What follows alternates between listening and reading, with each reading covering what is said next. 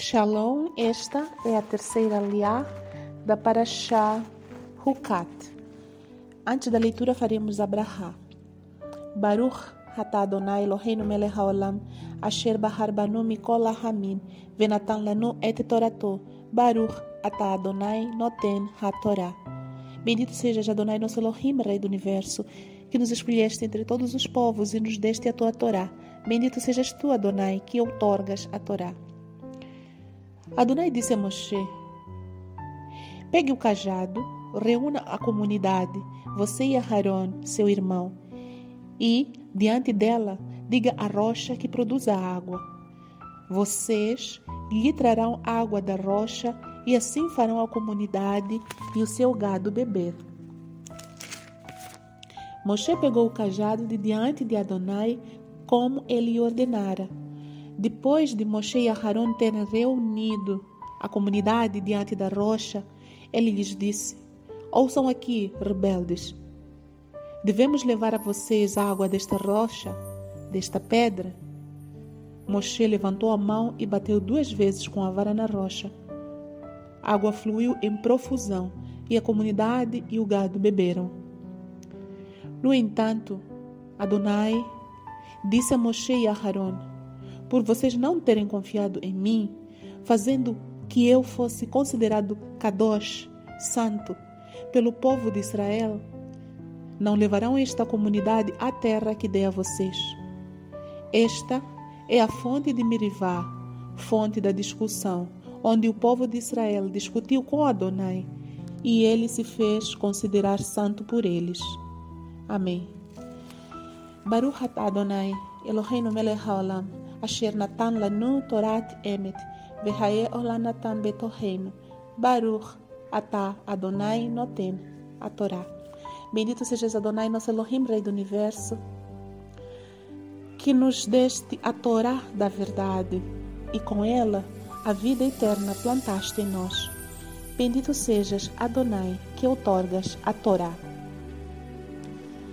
Depois que Miriam morreu e a água parou, e o povo reclamou mais uma vez, o Eterno, na sua infinita misericórdia, concedeu a este povo mais uma chance e atendeu o seu pedido.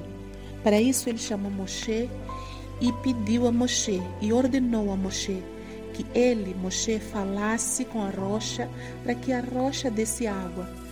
Mas Moshe, ao invés de falar como o Eterno ordenou-lhe especificamente, Moshe bateu na rocha duas vezes.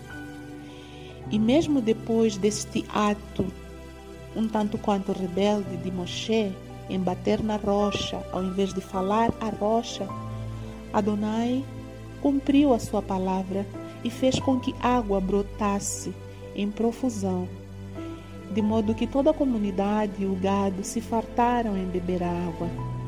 Mas este ato impensado, feito ou cometido por Moshe, talvez por tanto estresse, por estar de cabeça quente. Este ato teve consequências gravíssimas na vida de Moshe e na vida de Aharon. Por causa desta ação, Moshe e Aharon não entraram na terra prometida. Cada pecado tem sua consequência.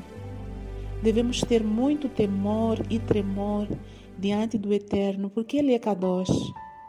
Ele perdoa os pecados, sim, mas não tem o culpado por inocente. Muitos dos pecados produzem consequências desastrosas que podemos colher tanto nessa vida ou na vida futura. Por isso, a nossa preocupação deve ser sempre em seguir diligentemente tudo que o Eterno coloca para nós na Torá todos os aspectos, todos os detalhes que o Eterno fala nas suas ordenanças não estão ali por acaso e eles devem ser cuidadosamente observados por nós. Não devemos andar em arredondamentos. Se o Eterno fala que a medida é 1,5, não podemos arredondar para 2, nem para 1. Devemos fazer exatamente aquela medida, porque Ele sabe por quê ordenou aquilo.